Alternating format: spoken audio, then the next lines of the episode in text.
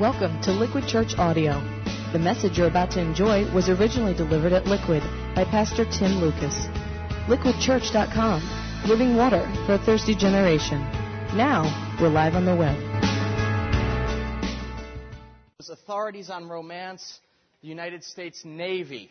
That was actual um, footage from a 1950s archival training video for young ensigns, kind of schooling them in the fine art of, uh, of masculine initiative. Um, it's kind of amusing to watch. I love how the Navy was kind of pioneering the use of sarcasm, uh, pioneering uh, what not to do on a date. But many folks, military or not, are desperate for some kind of clear guidance on how to connect and communicate with the opposite sex. Um, lasting romance requires more than military uh, tips and techniques, and that's why we're studying the Song of Solomon to uncover biblical secrets uh, to godly romance. And tonight we're looking at the fine art of courtship or dating, whatever you want to call it. There are a million words to call it. But I'll admit, the topic of dating is not for the faint of heart. It's a terrifying prospect to some, and, and, last time I addressed the topic, I received an email from one of our congregants who informed me she actually would not be coming to church for the remainder of our study. She said it's too much of a, quote, horror show. And she wrote tellingly, let me know when it's safe to come back which is so telling. I appreciated her honesty because whether you're just starting to date or looking around or you're just starting over, one thing doesn't seem to change. The courtship experience can be very awkward and it has definite moments of pain and discomfort. Uh, but I'm here to tell you that pursuing a romantic relationship doesn't have to be a horror show or a major source of anxiety for you. God desires that we have positive experiences with the opposite sex, whether or not they lead to marriage. It's God's desire that we know how to communicate, show respect, learn to listen, build up the brothers and sisters who are in our community. The world uh, has many of its own very definite ideas about finding that special someone and how to kindle the sparks of romance. In my background research for tonight, I went to um, Amazon.com and discovered much has been written on the subject. In fact, I spent some time going through the top 100 bestsellers on the subject of dating, courtship, early romance, and I was amazed by some of the titles. I wanted to share just a few of them with you to give you a taste of the world's perspective of the courtship experience. I'll begin with a very subtle book for men. How to pick up beautiful women in nightclubs or any other place. Secrets every man should know. Uh, and I love even the little subtitles. Written by an expert who has studied the mating rituals, mating rituals of men for two decades, top 10 approaches, guaranteed to work. And I love that he puts John Egan, comma, BA. He's a college graduate. of course, women are not without their own desire for and plans for landing Mr. Right. Build a better spouse trap. Street smart dating strategies for women. Indeed, there are a lot of options for females in the age of the internet. Check out Wired Not Weird, a women's guide to dating online. And if all that sounds quaint to you, you can go straight for the jugular with this hopelessly romantic gem. The Inner Witch with a B, Guide to Men, Relationships, Dating, etc. That's in the top 50. And, and it's a cultural artifact, and I'll give you uh, the principle number one of dating. If you see this book, uh, laying on a woman's coffee table, or in the seat of a car, run. Get away fast. It's principle number one. Write it down. Uh, that title actually would inspire me to pick up a copy of number 35 in the top 100. Dating without Novocaine. Or if you're really disgusted with the whole thing, a popular Christian title tells us to what? Mwah. Kiss dating goodbye. Forget the whole thing. Arranged marriage is the way to go. But if you want to at least use some of the skills you acquired in college or grad school, Consider the strategic plan of Rachel Greenwald. Find a husband after 35 using what I learned at Harvard Business School. It actually sounds kind of reassuring, you know? Just like probably knows something about mergers and acquisitions. But I thought the magic and beauty of romance truly came full circle with this final decree of tender optimism. He loved me, he loves me not. A guide to fudge, fury, free time, and life beyond the breakup. So you can have all your needs met in any season of relationships you're in. And as you can see, our world has some very specific ideas about approaching relationships and how to actually manipulate the man or woman of your dreams to act just as you desire. Now, I mean, those titles are, are pretty ruthless and depressing, but let me say, they do not reflect the amazing and enriching experience that God wants our romantic relationships to have. Uh, fortunately, God wrote a book of His own on the whole shebang, the Song of Solomon, that gives us several foundation principles for creating dating experiences that are, that are enriching to us but also pleasing to God. Now, if you, um, if you remember, last week we looked at the laws of attraction and watched as sparks flew between King Solomon, the author of this book, and a peasant woman who was working in her family's vineyard. You remember? He spotted this girl from far away. And as he approaches her for the first time, the girl was very what? What would be one word to describe her? Insecure, right? Very nervous. And actually, she's worried about what? her physical appearance. She's worried that her skin is too dark, right? Dark am I, like the, like the tents of Kedar, the curtains of Solomon. Don't stare at me because I'm dark. I mean, who would ever want to have a tan? But we realize that in the ancient Middle Eastern culture, it was not a mark of beauty, but a, actually a, mar- a mark of being in the working class, of being inferior. So we've got a young working girl from a dysfunctional family. Her angry brothers are kind of tormenting her, put her out in this, in this vineyard. She's fatherless, insecure about her physical appearance. And King Solomon comes up to her. That gives us much to identify, the ladies of, of today, with the young woman. But King Solomon comes up to her, and he knows the language of romance. He wants to assuage all her insecurities, and he says, That's not how I see you. In my eyes, you, I liken you, darling, to a mare harnessed to one of the chariots of Pharaoh. Sweetheart, you look like a horse. Don't you let anyone tell you any different, right? Okay, we, blessed, we, we kind of blew away the dust of antiquity and realized it's actually a compliment, right? He was referring to the beautiful white horse who was the king's prize, would, would be the leading the team, when announcing the king's arrival. Flawless, leading the pack. You stand out. You are pure beauty personified. There's no flaw in you. And she is taken aback by this man's sweet words. And if you recall, we discovered King Solomon wasn't just kind of trying to make her feel better or just kind of pumping her up. But we discovered he was attracted to this woman not solely because of her physical appearance. She highlights herself that she wasn't as attractive as some of her girlfriends. But Solomon was attracted for another reason her spiritual character. The first glimpse we have, she was in the humble service of the king, possessor of all that makeup can't create a servant's heart. This young woman was a hardworking, responsible spirit, spirit who sacrificed for her family. She's trying to provide for them, toiling anonymously in the hot sun, in the service of the king. And Solomon found that irresistible. And we learn that godly attraction always prioritizes spiritual character above physical beauty. It doesn't just throw it out. Some churches, some, some approaches to, to religion will tell you, no, aesthetics, horrible, terrible, awful. No. It recognizes that we're made to appreciate beauty, and, and we all have certain preferences but it intentionally elevates spiritual character above it. It doesn't negate one or the other. But that's the foundation for developing a relationship that actually will last and not just flame out. And tonight we peek in on this period that they're about to enter of courtship of the couple in chapter 2 of Solomon's Song. I want to pray quick and we'll ask the Holy Spirit to lead us into God's truth. Jesus, tough topic, Lord God. I even come to it with some, uh, some, some feelings of intimidation, Lord. Um, there have been so many experiences, Father, that many of us have had in our personal lives um, that have really impacted and molded us and now kind of distort the way we look at the whole topic of romance that blossoms under your banner.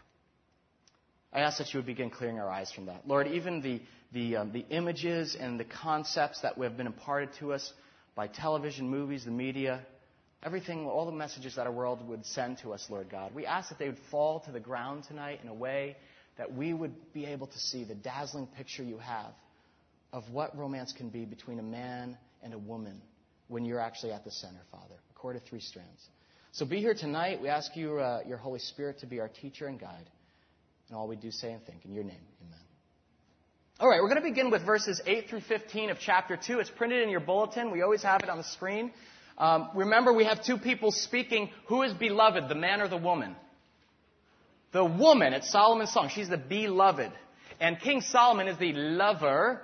And this is a picture of their early courtship now. They've seen one another. There's, there's a spark slide. There seems to be a common interest. And this is what the woman says. Listen. My lover. Look. Here he comes. Leaping across the mountains. Bounding over the hills. My lover is like a gazelle or a young stag. Look, There he stands behind our wall, gazing through the windows, peering through the lattice. My lover spoke and said to me, Arise, my darling, my beautiful one, and come with me. See, the winter is past, the rains are over and gone. Flowers appear on earth. The season of singing has come.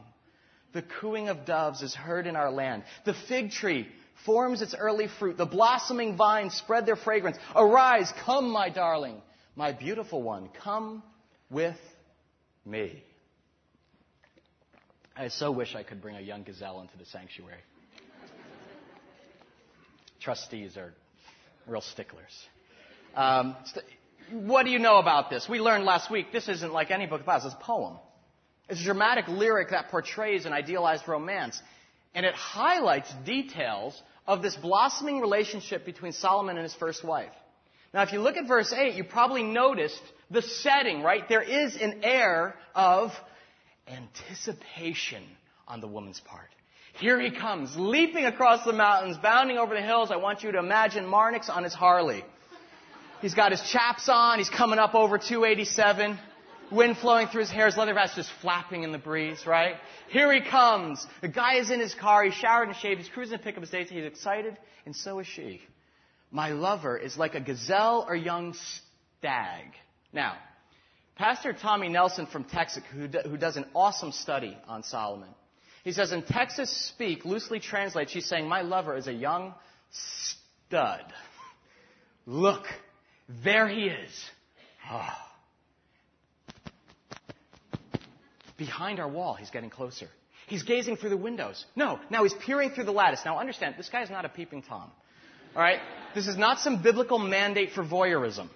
The man is approaching her family's home. He's coming up the walk. He's looking through the windows and he rings the doorbell. And what does he say in verse 10? What are his first words? Arise, my darling. Get up, my beautiful one, and come with me. After this invitation, he continues in verse 11. Look, see, the winter's past, the rains are gone, flowers appear, season of singing, cooing of doves, fig tree forming its early fruit, blossoming vines spread their fragrance. What season is it? It's spring. Yes, Solomon sees his budding relationship, it's a metaphor. He sees his budding relationship with this young woman as springtime, right? A time for new growth, for beauty. The hearts are starting to thaw and warm up. Love is in the air and his heart is awakened to this, woman, this woman's beauty. It's supposed to be a beautiful picture for us. But I want to direct your attention to that key phrase I kind of highlighted in this opening portion that's repeated three times. It's significant. Did you see it? It's an invitation in verse 10 and 13. He says to the woman, Arise, my darling, my beautiful one, and come with me. Then he says it twice in verse 13, right? Arise, come, my darling, come with me, right? Refrain reminds me, do you remember that awful song from a couple years back? Come, my lady, come, come, my lady. You're my sugar pie, honey, baby. And I instantly regret just doing that. I apologize for some of you that's going to be stuck in your heads for the rest of the evening. Um, this is a key phrase, okay? repeated three times in this opening snapshot of this budding romance, and it reveals the first key principle of godly dating that I want to share with you. See, godly dating is based upon several principles, but the first one that has to be there is this. Godly dating is based upon masculine initiative, where the man is reaching out and inviting the woman into something that takes her out of what she's familiar with. It's no secret that women um, love a man with a plan. Is this true, ladies? You, by the way, ladies, you can say like, Amen. Uh, preacher brother. A man with a plan. A guy who has confidence and actually has direction. He knows what time it is, where he is, where they're going, what they're going to do, how long it's going to take, how much it will cost.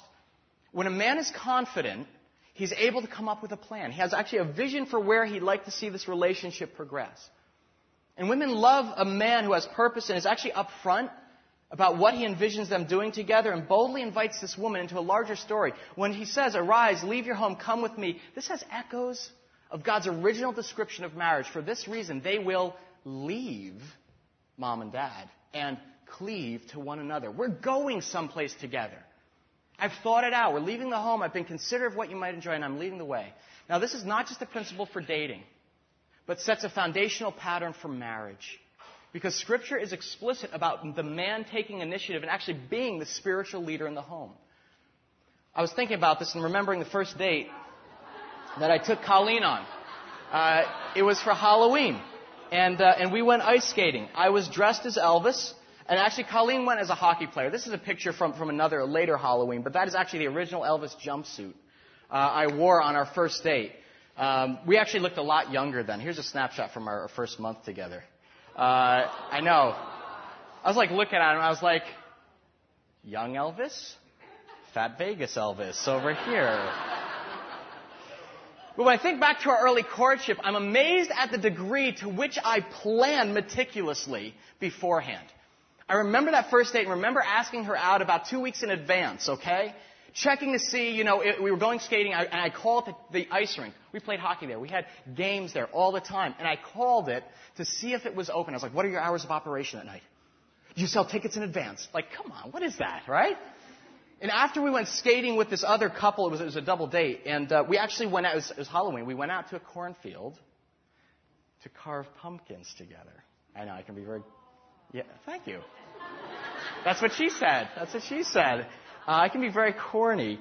It was so great because my, the other guy who, the double date, the guy I went with was my roommate. He played hockey too. So you can imagine, we go after practice and we're like, you know, like picking up pumpkins and we're like, does this sound right?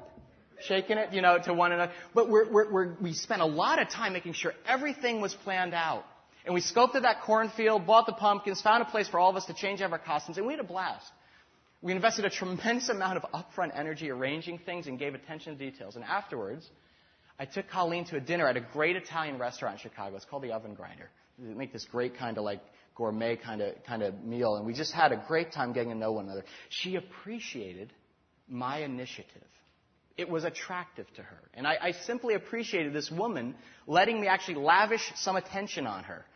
One of the things I think we focus on in our Ally McBeal kind of feminist world is equality and payback, right? I mean, can you imagine how I felt if at the end of the night, if she said, you know what, I got you tomorrow. I'm making dinner for you tomorrow, okay? You're not going to hold this one over me. No, let the man take the initiative, let him lead, because that is part of his warrior heart that God wired into him. A key insight is that what makes a man most attractive to a woman, and by the way, I had checked this with Colleen, it's true, uh, is, is his ability to make her feel like a woman. Most, I heard a yes in the back row, and Colleen's sitting in the front. Most of us probably think that a man is, is most attracted to a woman because he's talented, you know, like Jay on the guitar. Or handsome, you know, like, hey, Mike Leahy, gorgeous.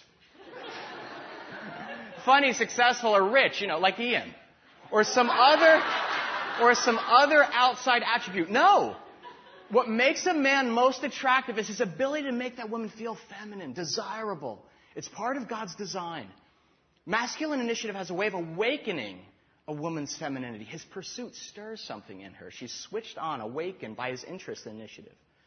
Now, I'm not saying that a girl can't ask a guy out. There's actually no biblical commentary on that. But there's, there's something unique when a man decides to actually pursue a woman. Even guys who are married know this. And that woman allows that pursuit to develop and unfold. A man's confident planning and invitation into an adventure together brings out the best in her. her lead, his leading makes her feel desirable. That's a major turn on. Awakening a woman's heart to love through confident, purposeful reaching out. It's funny, I was thinking back to our first date with Colleen. And then I was like trying to recall more and more in my memory about our first year when we were dating. We met freshman year. And I fast forwarded to about our 40th date later that year, after we had begun seeing one another exclusively. And I was comparing like the 40th date with the first date, and I was like, oh my gosh, how things change. First date, right? Ice skating, attention to details. I'm like, I'm tying her laces. Opening every door, right? Was a picture of attention and courtesy as I treated her that gourmet Italian meal. But by the end of our, of our, I think it was like our sophomore year, Colleen was the one who had to take the initiative. She'd be like, "So, you know, what are, what are we going to do tonight?" And I, you know, and I, first of all, I don't even hear her because I'm watching, I'm, you know, I'm, I'm watching MTV or something. I'm like, oh, I don't know, I, you know, I was kind of, you know, hoping we could watch a hockey game and, you know, I don't know, order out for pizza. Why? What do you want to do?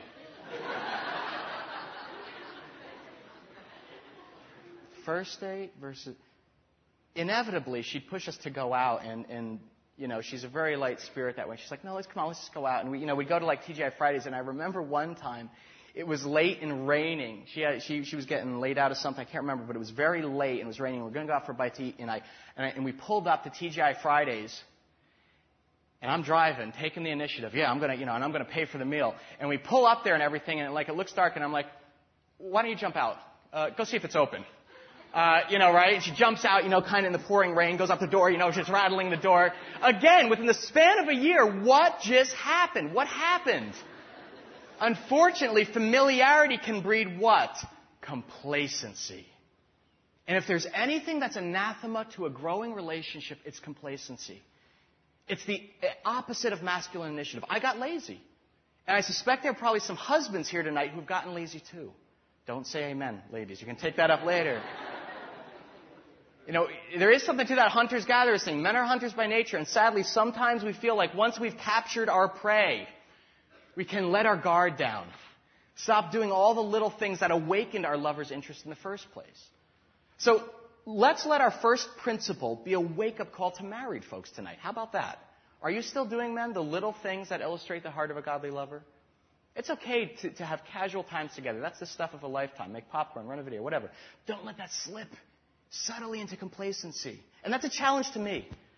One of, one of the things that Colleen told me really upset her later in our relationship is that I'd never call her until Thursday night to see what she wanted to do on Friday. And uh, when she explained it to me, it was totally lost on me. She's like, You called me the day before. I'm like, I'm giving you 24 hours notice. You know, you need at least 20 to print and stuff. There's room to spare. I'm giving you a buffer in there. But what it communicated to her, she's like, it, it said, You don't think about me until the last possible second. My comfort and security is, is lowest on the totem pole for you, and I'm gonna, you're going to wait till last minute and then I'm going to slip in there. Throw it in your lap then, too. What do you want to do? Women love a man with a plan, and I stop planning dates. Married men have you. It's being faithful in these little things, guys. I remember when Colleen and I were recording early and we'd go to dinner, she'd be the focus of my attention. You know, you, you know, remember early on? Leahy, you remember this? Wiley. Wiley still does this. That's why he's an elder. Uh, it, I remember I would lean across the table, you know, maybe make eye contact, maybe take her hand, uh, hang on her every word and ask incisive questions of her. This past summer, we, we get a night out. They take my parents take the kids. We go out to dinner. As the waitress heads to, you know, she kind of leads us to our table. I find myself kind of like jockeying for position, so I can actually sit over here and see the Yankees game on the TV over the bar. Stop, like you've never done that. So I can actually, you ever see those guys? They'll be on their date at Bennigan's and you watch their eyes, they're like, mm-hmm, really, is that right? Really? Wow. It's, yes! No, what are you saying? What are you saying? I'm saying, yeah, I bet the woman feels treasured. Really special. That is not masculine initiative. That's boyish selfishness. And those relationships don't last very long in my experience. They just go flat. God does not want us to have flat relationships. Flat marriages are not part of His design. He desires that they be passionate and full of life. Now, give you a real hopeful picture of this. I've actually asked two folks who are currently dating here at Liquid. There actually are two folks who are dating here at Liquid. to come on up, just show themselves, and then go sit down. Yay, thank you. Uh, no, Drew and Amy, come on, come on up. Would you guys come up just to give us a window into their relationship a little bit? Because they have kind of a neat story. They're not going to tell the whole thing. But I asked if they would come up. Many of you know Amy Pendel. She's, she serves as our director of, of our newcomers team. And her boyfriend, Drew Huber. Would you welcome them? Thank you for coming on up, guys.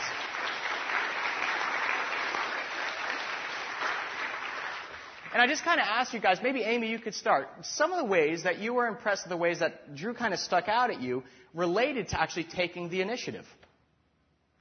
Well, it happened here, believe it or not. um, uh, we met here at Liquid, and uh, Drew asked me out on a Sunday night after the newcomers reception, and he asked me out for Valentine's Day, which was pretty bold, I thought. And uh, I couldn't go because I had plans with a six-year-old so that his parents could go out for dinner, and so we ended up going out that Friday, so the day before Valentine's Day. And he asked me out that Sunday night, Friday the 13th. Friday the 13th. Thank you, Drew. he asked me. he asked me out that Sunday night, and I really wasn't. I thought it had happened, but I wasn't completely sure. And I talked to people on my way home from church, and I wasn't completely sure. But then I was sure the next day because he emailed me, and he was a man with a plan. And he emailed me and said, I thought we could do this and go into the city and have a Thai restaurant and all this stuff. But he was very open with it. If you don't want to do that, we can do something, something else or whatever. So I didn't feel boxed in at all.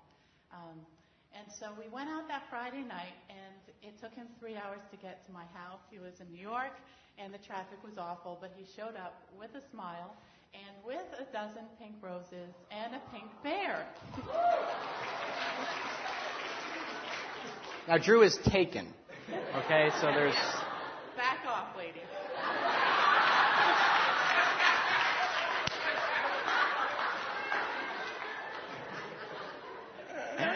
so anyway, got there, and uh, the plan was to go into the city, but uh, I wasn't going to put him in the car again.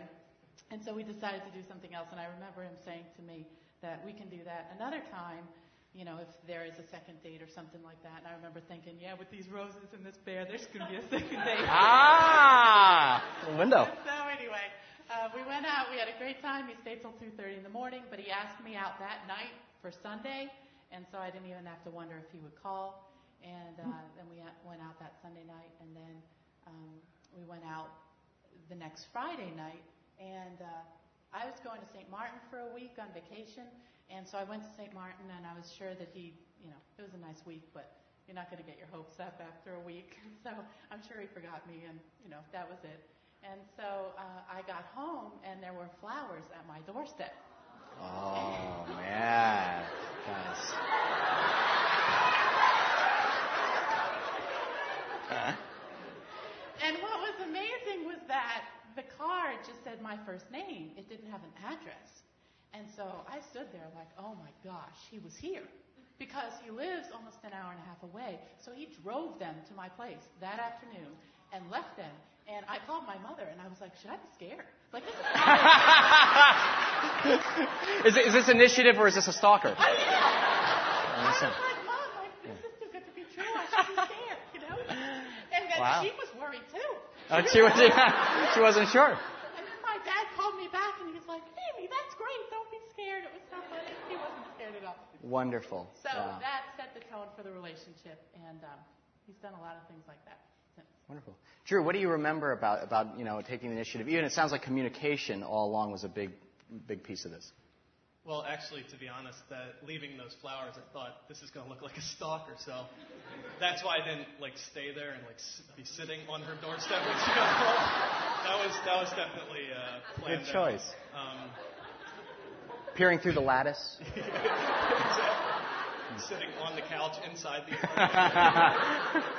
um, well, yeah, I, I mean, I just knew right away. I, I think we've talked about it. Within two weeks, I knew Amy was just everything for me. Like I just, I wanted her so much. So um, I just pursued her as much as I could.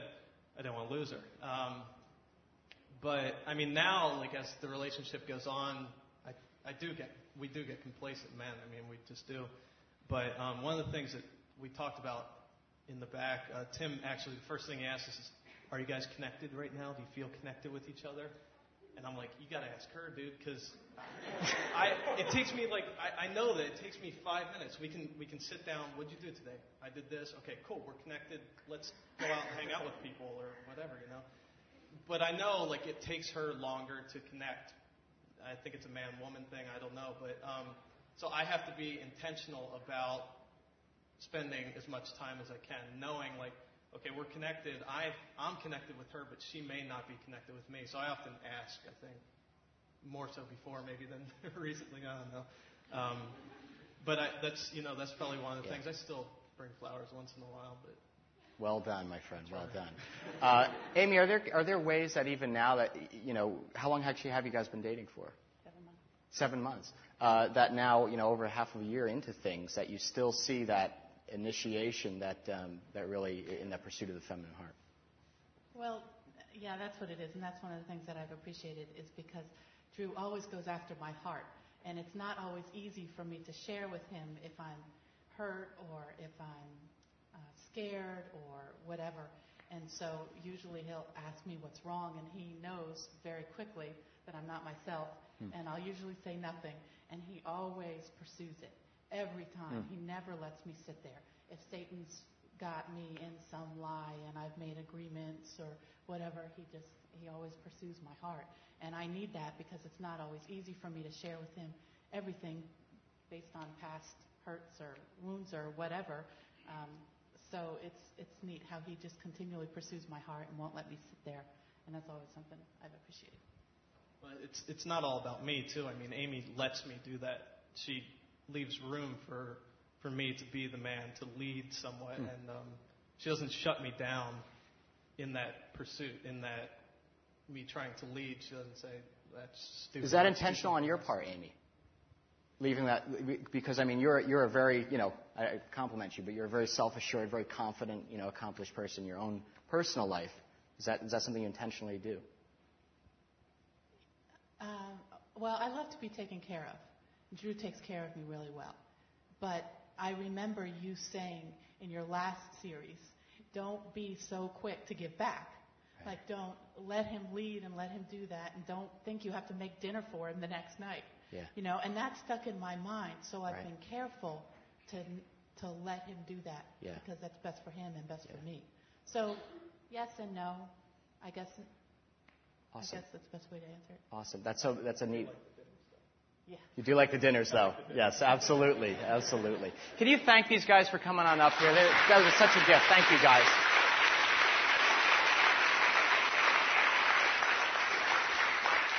It was such a gift to our community that you would do that and, and, and have the courage and confidence in your relationship. That tells us something about it. Um, it, you know, it's really interesting how much confusion there is about masculine initiative early on in a relationship. Um, ChristianSinglesToday.com recognized there was much confusion regarding gender roles.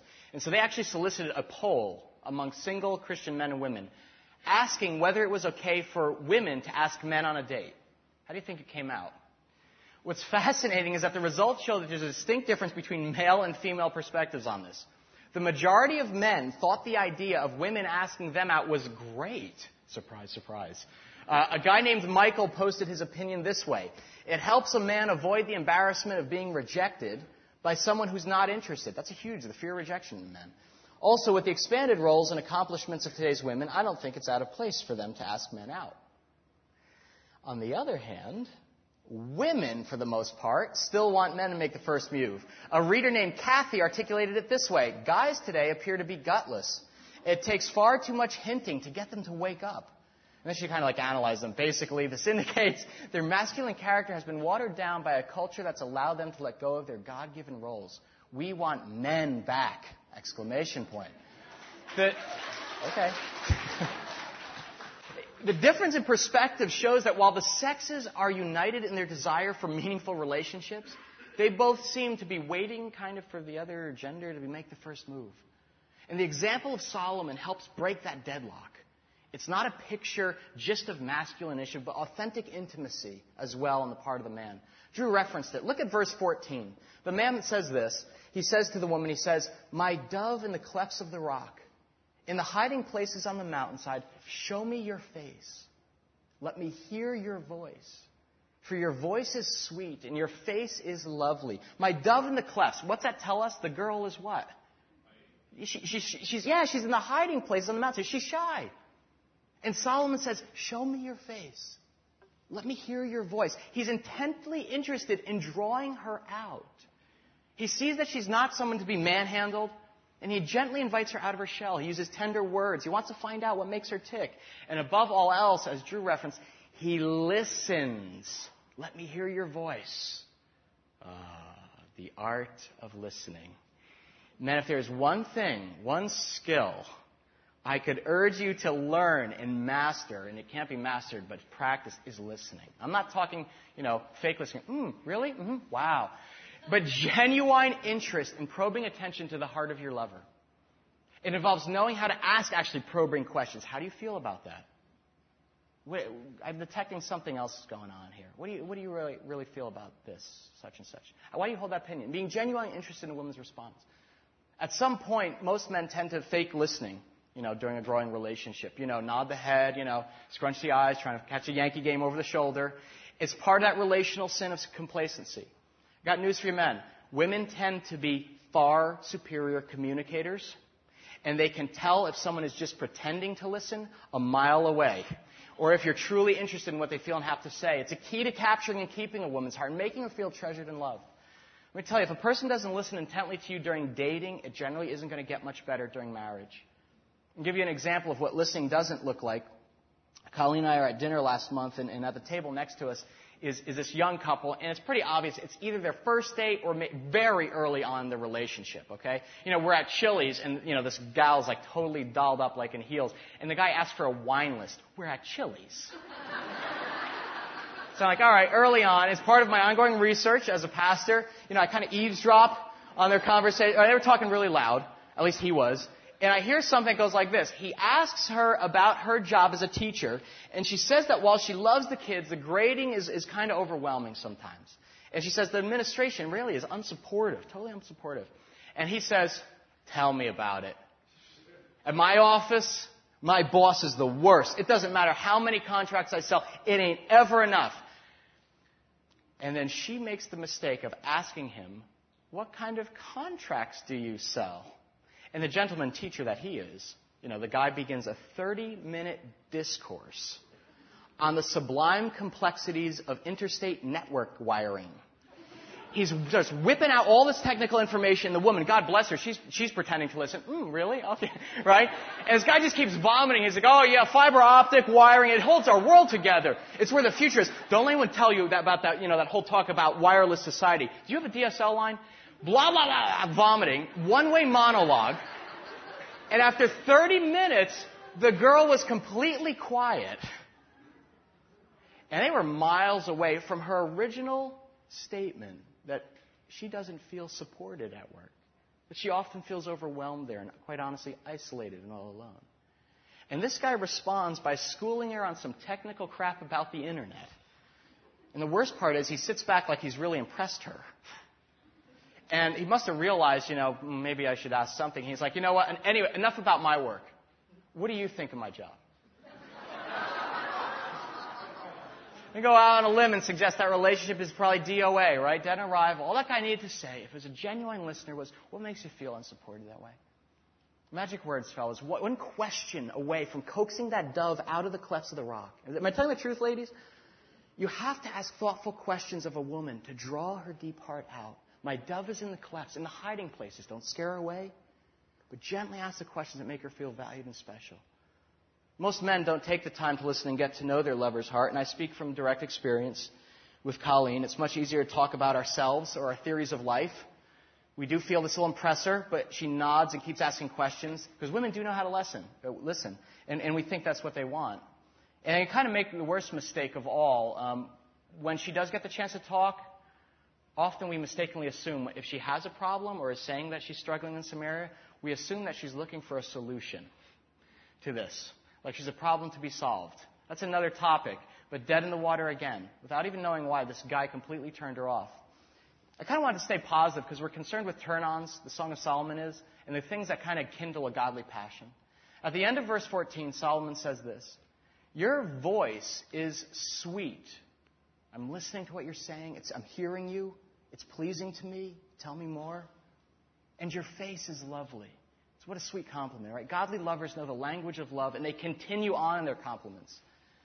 Solomon is the wisest man in the Bible, and throughout the entire book, from initial attraction to their seasoned marriage, he is always pouring out compliments on his beloved. Your eyes are like doves, your hair is radiant, your fragrance is intoxicating. You are the cat's meow. Easier to do early on in a relationship when you're in the pursuit, for sure, but the, but the godly lover persistent compliments that communicate powerfully to a woman that she's treasured and should be secure in their relationship. Married men, think of the stuff right now. Mike, what was one thing? I'll put you on the spot. Or Wiley, you're an elder. Wiley. Something you said to your spouse when you were dating. What was one? Of the, you know what? Let me turn on the ladies. What was one of the nicest compliments that any that Michael ever gave you, Tara?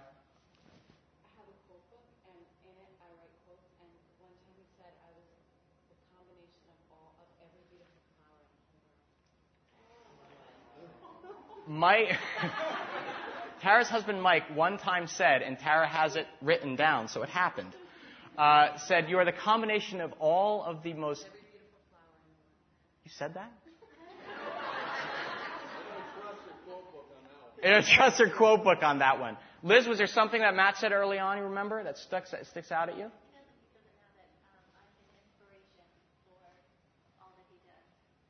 He, you are his muse.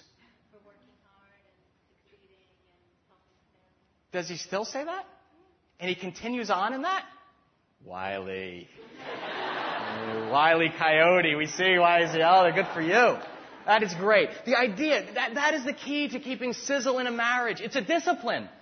Meaning it doesn't come naturally, but you have to actually train yourself in it. So let this be a gentle reminder to praise your wife continually and publicly. Right now, are they racking up points probably that even, right, that was brought out? It's a source of deep security to her and she'll love you for it. Now on to verse 15, which is actually our last verse for in this passage for inspection tonight. It's an interesting one. Check this out. Solomon says, Catch for us the foxes, the little foxes that ruin the vineyards, our vineyards that are in bloom. I guess they have pets. The metaphor. The picture he's giving is one of a budding relationship. And when he says, let's catch the little foxes that ruin the vineyards, he's referring to all the little things that steal the grapes off a young vine and nip a relationship in the bud. He's re- referencing the myriad obstacles to intimacy that any relationship inevitably runs into. If you're a gardener, better yet, a winemaker, you know that foxes are actually deadly to vineyards because they love to nibble the early blossoms from the vines. They actually don't love grapes that much as much as they do the blossoms before it's even matured. And as a result, when they take the blossoms off, no fruit ever matures on those vines. A number of things have the capacity to nip a relationship in the bud before it has time to actually develop and mature on its own. I want to give you a few in closing, and to do that, I'll turn to a revealing clip from the popular hipster movie Swingers that gives a great illustration of the first little fox. Would you go roll that clip for us, Corinne? We'd appreciate it.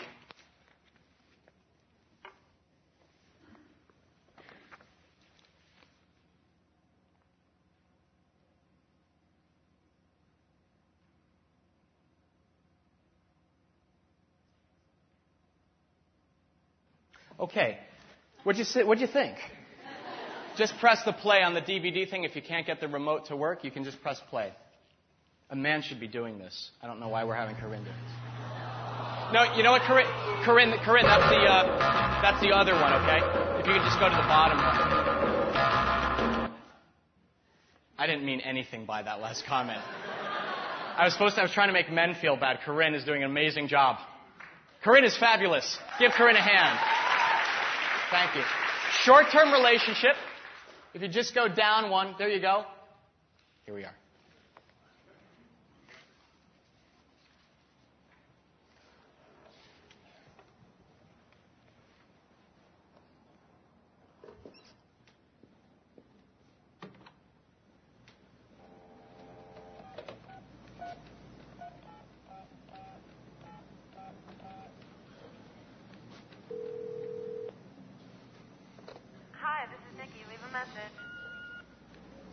Hi, uh, Nikki.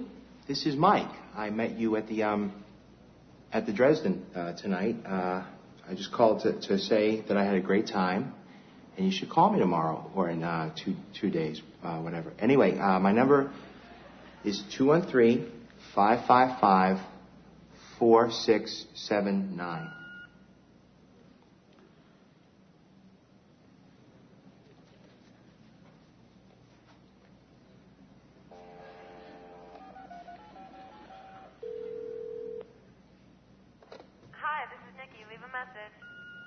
Hi, uh, Nikki. This is Mike again. I, just called because it sounded like your, your machine might have cut me off when I when I uh, before I finished leaving my number. Anyway, uh, and you know, and also, um, sorry to call so late, but you were still at the Dresden when I left, so I knew I'd get your machine. Anyhow, uh, uh, my number is two one.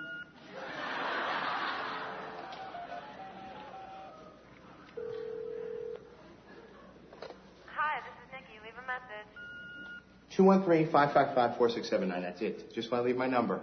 I didn't want you to think I was uh, weird or desperate. You should just uh, hang out and uh, see where it goes because it's nice and uh, you know no expectations. So okay. Thanks a lot. Bye bye.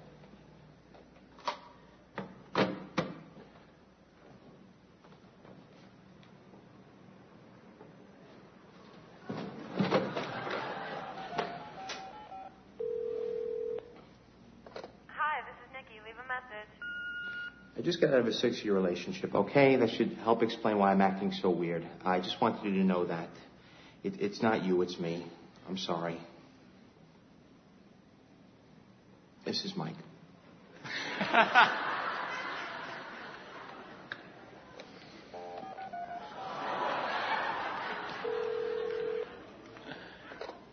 this is Nikki. Leave a message. Hi, Nikki. This is this is Mike. Could you just uh, call me when you get in? I'm going to be up for a while, and I'd just rather speak to you in person instead of trying to fit it all into.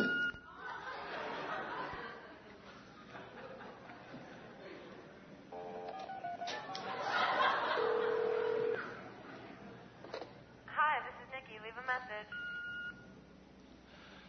Uh, Nikki and Mike. This, uh, this, uh, this just isn't working out. Uh, I great, but uh, uh, maybe we should just take some time off from each other. It's not you, it's me. It's what it's what I'm going through.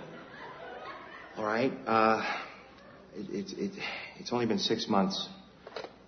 Mike? Nikki, great. Did, did you just uh, walk in, or were you, were you listening all along? Don't ever call me again. Wow. I, I guess you're home. Each of us, because we are broken and damaged people, bring to any relationship baggage from the past. Now understand, some of us come toting carry-ons, while others arrive with two American Tourister trunks in each hand from past hurts and wounds. But the point is, a huge pitfall for both men and women is to invite the ghosts of relationships past to join you in a new relationship. It's a huge obstacle to nurturing a young romance or marriage, and it will pluck the bud from the vine like nothing else. Especially if you've been hurt from a previous relationship. The temptation is to enter a new one without actually having honestly dealt with the resentment, the bitterness, or anger, whatever that sin is that, that, that, that, that the enemy is putting in your heart, the guilt from a previous relationship. That's why rebound dating is so often a disaster. It's an easy way to kind of fill the void and numb out from the deep pain of rejection. Or assuage the guilt of breaking up. It's like our poor friend Mikey, who in the span, I love that, in the span of four minutes of angst-ridden phone messages, he lives out an entire relationship that never was, from attraction to breakup. And the temptation for us is to project the inadequacies or the failings of a previous date on our current love interest. And when we do that, when we bring that to the table and project our past on the present, you destroy any future hope of any future relationship. So, to counsel those of you who are still dealing with emo- emotional hurts from past relationships or, or a previous marriage, to seek counseling to deal honestly with those hurts and help begin the healing. A new relationship is not the place to work out prior frustrations or disappointments. It's not fair and it's not godly. And when your heart is full of buried anger or resentment, you've got to take that to God first for intentional healing. Don't sabotage your future relationship by asking that person to be a therapist for you. At our retreat, you remember in our closing session, I noted how many of, of, of, my single friends I talk with are primarily consumed by finding the right person. Who meets the criteria on my list? But Scripture suggests that our efforts are actually best directed at becoming the right person for marriage. Do I meet the criteria on God's list? Will I be able to humble myself to serve this woman my whole life? Will I be, will I be able to trust the leadership of this man? Do I distrust men? Will I be able to endlessly forgive, forgive, and forgive again? Do I know how to compromise? Then the invitation to take the initiative, it has to be tempered by a caveat. Don't take the initiative until you're able to offer a woman your strength, not your weakness. I was talking with a friend of mine who said the first two years of his relationship with his current wife, he basically was just offering her his weakness, not his strength. He said, I'm, he goes, I'm generally passive by nature, and I've been ripped by a lot of women. And because of that, I'd always decline to take the driver's seat in our relationship early on. And it was a source of great frustration and hurt for her. I did a similar thing to Colleen for several years after college. I mean, we make light of it, but offering her my uncertainty as a man, I don't know what I'm going to do for a career. How can I think about marriage, even if we've been dating for eight years? And we dated for almost eight years. You know, it was due to my immature thinking, but it was so hurtful to Colleen, who understandably felt at times strung along, and often directed the question at herself what, was something wrong with me that Tim won't commit? Part of the sign that you're ready to pursue and nurture a new relationship, like a tender young shoot in the vineyard, is that you're primarily focused on becoming the right person yourself rather than finding the right person.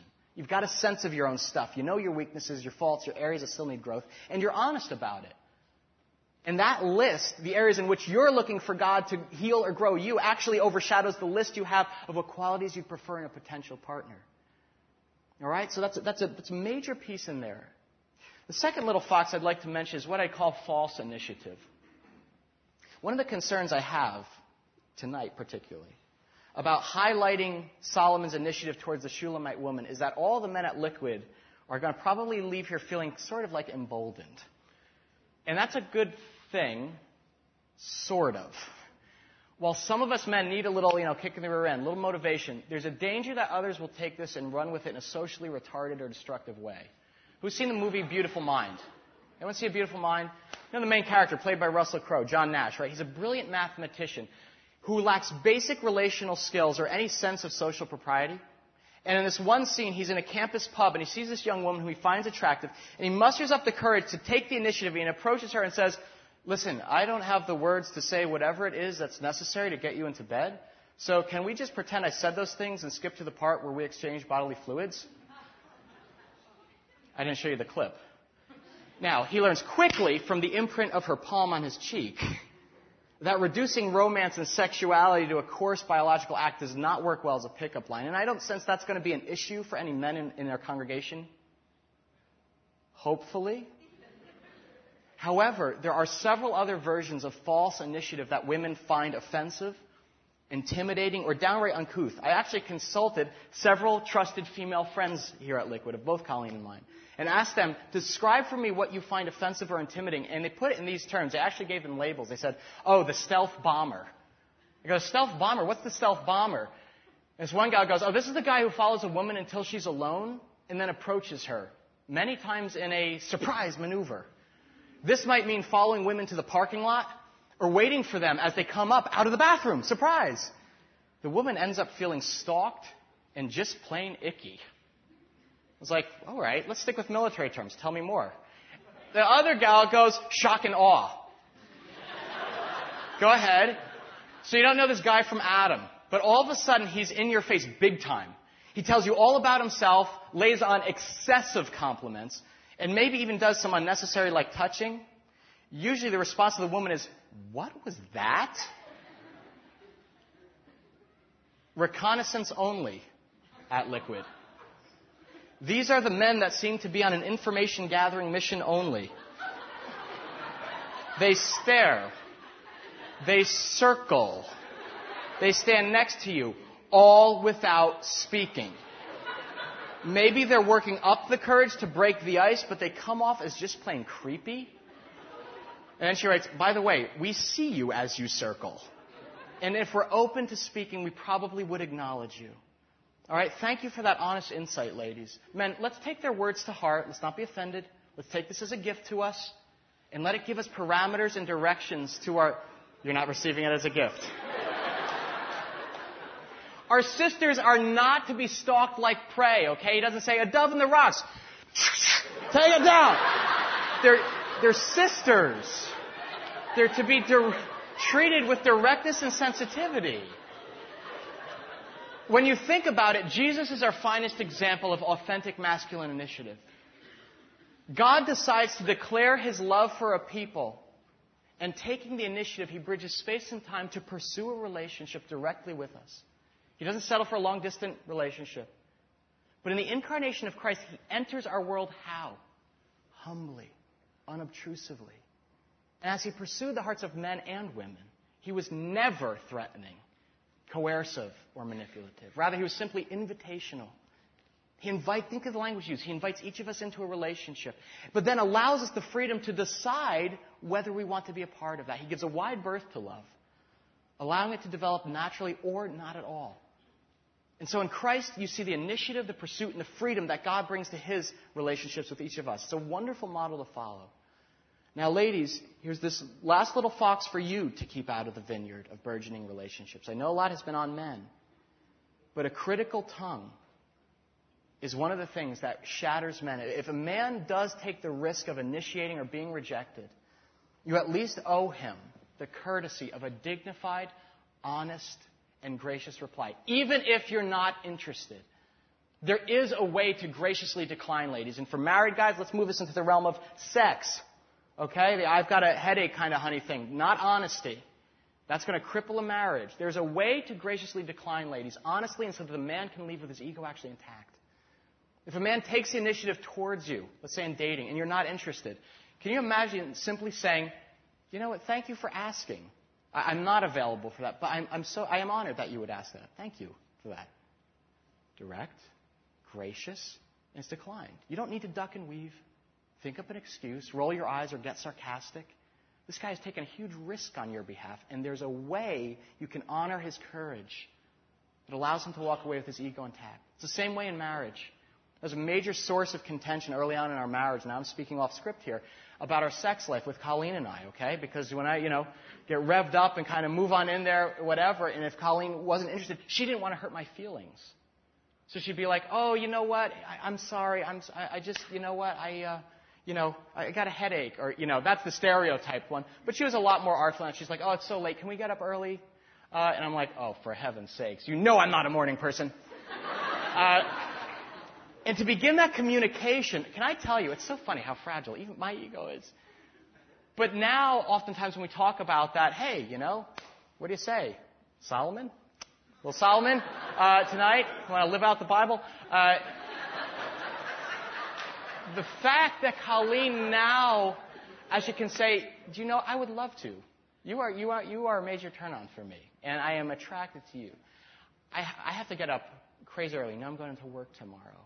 And so, is this going to hurt your feelings if, if that's not part of our, our evening? No. Then I'd be dishonest. No. Uh, and, and, she says, you know what? Why don't we plan? Why don't we make a date for tomorrow? I mean, it's, it's, we didn't have that direct communication until five years in our relationship. It makes all the difference. For those of you who are in relationship, those of you who are dating, a critical tongue is, is danger to your vineyard as well. Nothing destroys feelings of endearment more quickly than criticism or a judgmental attitude. And if you're, you're, think about just criticism. If your lover has a habit of interrupting you or correcting you or belittling you in front of others, you need to have an honest conversation directly address that. Ephesians 4:29 commands us to say only what is helpful for building others up. Marriage as well as dating is a time for building each other up. And let me speak directly with this advice to women. Never tear down the reputation of the man you're with, especially in the presence of others. You build him up. As he takes masculine initiative, you thank him for his kindness, appreciate all he does on your behalf, and treat him with the same respect that he affords you. Public criticism is also death to a relationship and will deliver a killer blow. You criticize a man, tear him down in front of others, his peers. It is foolish, it's unloving, and it's ungodly.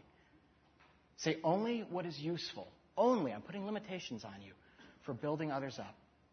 Showing grace is a sign of a mature believer who knows Jesus intimately.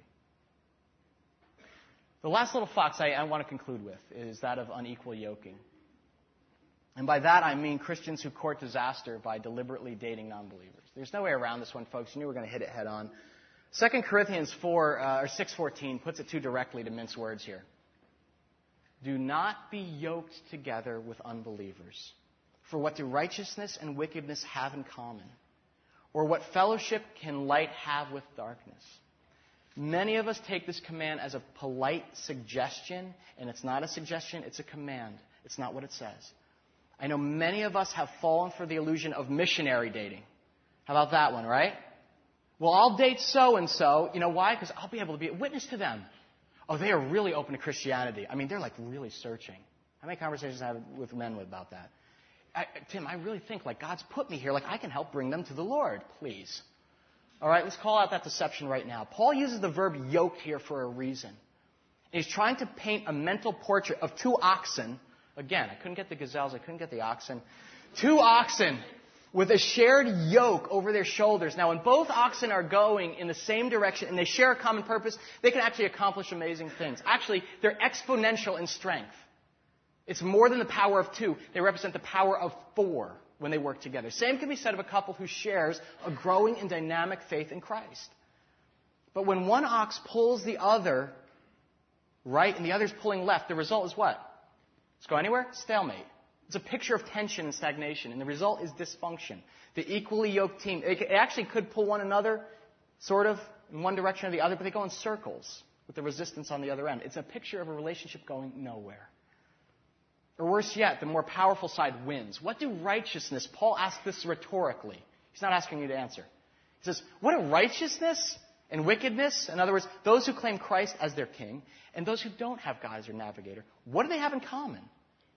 What fellowship does light, the things of God, have with darkness, the things of the world? The light is going to inevitably be diluted or dimmed. I've got a Christian brother, and we've been friends for years. Not my actual brother, but just a, a, a close male friend of mine, and he knows better. But he continues to insist on dating non-Christian women. It's like it's, a, it's Achilles' heel. He's like a, a, he's like a, it's like a magnet. If we're in a church, you know, if we're in a church with 500 people here, he will inevitably find the one or two people who are resistant to the things of God. And inevitably that relationship flares up with great passion. She'll come to church. She'll be like, Tim, she's coming to Liquid. She's, she maybe join a TC. And I'll nod. And inevitably down the road, I get the phone call things have exploded. And tragically, by that time, more often than not, he's compromised on his own morals because she hasn't shared his commitment to sexual integrity. One girl he was even engaged to. And Tim, she was, she was this close to accepting Christ. And then they had the inevitable clash, and the relationship is over. And it left me wondering when he said that with that girl. All along, while this girl was learning about Jesus, hearing about the gospel, and now all of that is associated with what? Rejection, pain, failure. Now I'll ask you, what hope is there that she ever will come to know the full love of God as a result of her unequal yoking with a Christian? In many ways, she would have been better off never having been exposed to the gospel in that context. Missionary dating, it's a sham. Is it really possible to make inroads for the gospel through a dating relationship? I suppose there are instances where it's happened, but Scripture is clear. Don't initiate those relationships. They are foolish and costly in terms of time and spiritual heartache. We got a couple more principles godly dating, but our time is, is over together tonight. Is, is this, let me ask, is this helpful to you? I'm hoping this is helpful to, to, some of you. I don't want to rush the thoughts and ideas that God is revealing to you. We need time to let them take root in our hearts. Um, this is important stuff, and God is serious about helping, wanting to help us develop relationships of integrity. So we're not in a rush here, and there's a lot more stuff in this amazing song I'll share with you next week. So let's stop here. Um, and this also, though, I want to invite you into a conversation. We, you're hearing from more and more voices from people in our community, and we actually are going live tonight with our first ever Liquid blog, an online threaded discussion. It's at liquidsolomon.blogspot.com. In fact, if you go to our homepage, you can just click on it. Let's hear from you. How many of you have ever used a blog before? It's actually kind of cool. Um, it's a threaded discussion where you simply can come in and you can type in your comments, your thoughts. Um, you can do it anonymously, or if you have some guts, you can put your name with it. I'm going to be in the conversation. Glenn's going to be in the conversation. Erica, Ian, our whole staff. And we're hoping that many of you, not just leaders, but many of you are going to chime in with your thoughts. Um, a lot of it's going to be in response to what we're talking about here on Sunday evenings. But go check it out tonight, or no, in fact, wait till tomorrow at work. Right? You don't want to. You want to wait till tomorrow at work Check out the blog spot. It's also printed in your bulletin. And enter the conversation. Bring your voice on the table. Don't go home and smolder or be frustrated. Let's hear from you, okay? Let's ask God to, uh, to, to begin watering the seeds He's planted tonight. Lord, thanks for our time together. Thanks, Lord, um, that we can laugh. Thank you, Jesus, so much um, for the good hearts of people here who want to do the right thing, Lord God. And yet, Father, we're so, we are jagged, we're, fra- we're, we're very fragile inside. But we thank you for the example of Solomon, Lord God, that your, your Bible doesn't leave us without a roadmap. Um, thank you for the example of Solomon. I would ask for the marriages, um, Lord, in this community. It'll be a prayer throughout the series that they would strengthen, actually, Lord God, that you'd use the, our time spent in this book together um, to strengthen and initiate conversations, Lord, even between husbands and wives. Rebuild bridges of communication that have been shut down. Lord, would you breathe hope into people who are still hoping, Father, to find someone whom they can partner with and share a godly marriage. Um, Lord, that is a calling too. We know singleness is a calling from you. Give patience, Lord God. Give, give comfort. I ask for um, all of us, Father. Begin shifting our perceptions from finding the right person or changing our spouse to becoming the right person, Lord God. Thank you so much, Father, for your example, for coming after us pursuing us, making us feel desirable, wanted, and promising never, never to leave or forsake us. Thank you for that promise, Lord Jesus. We go in your name. We're your people and children. Teach us to love one another. Amen.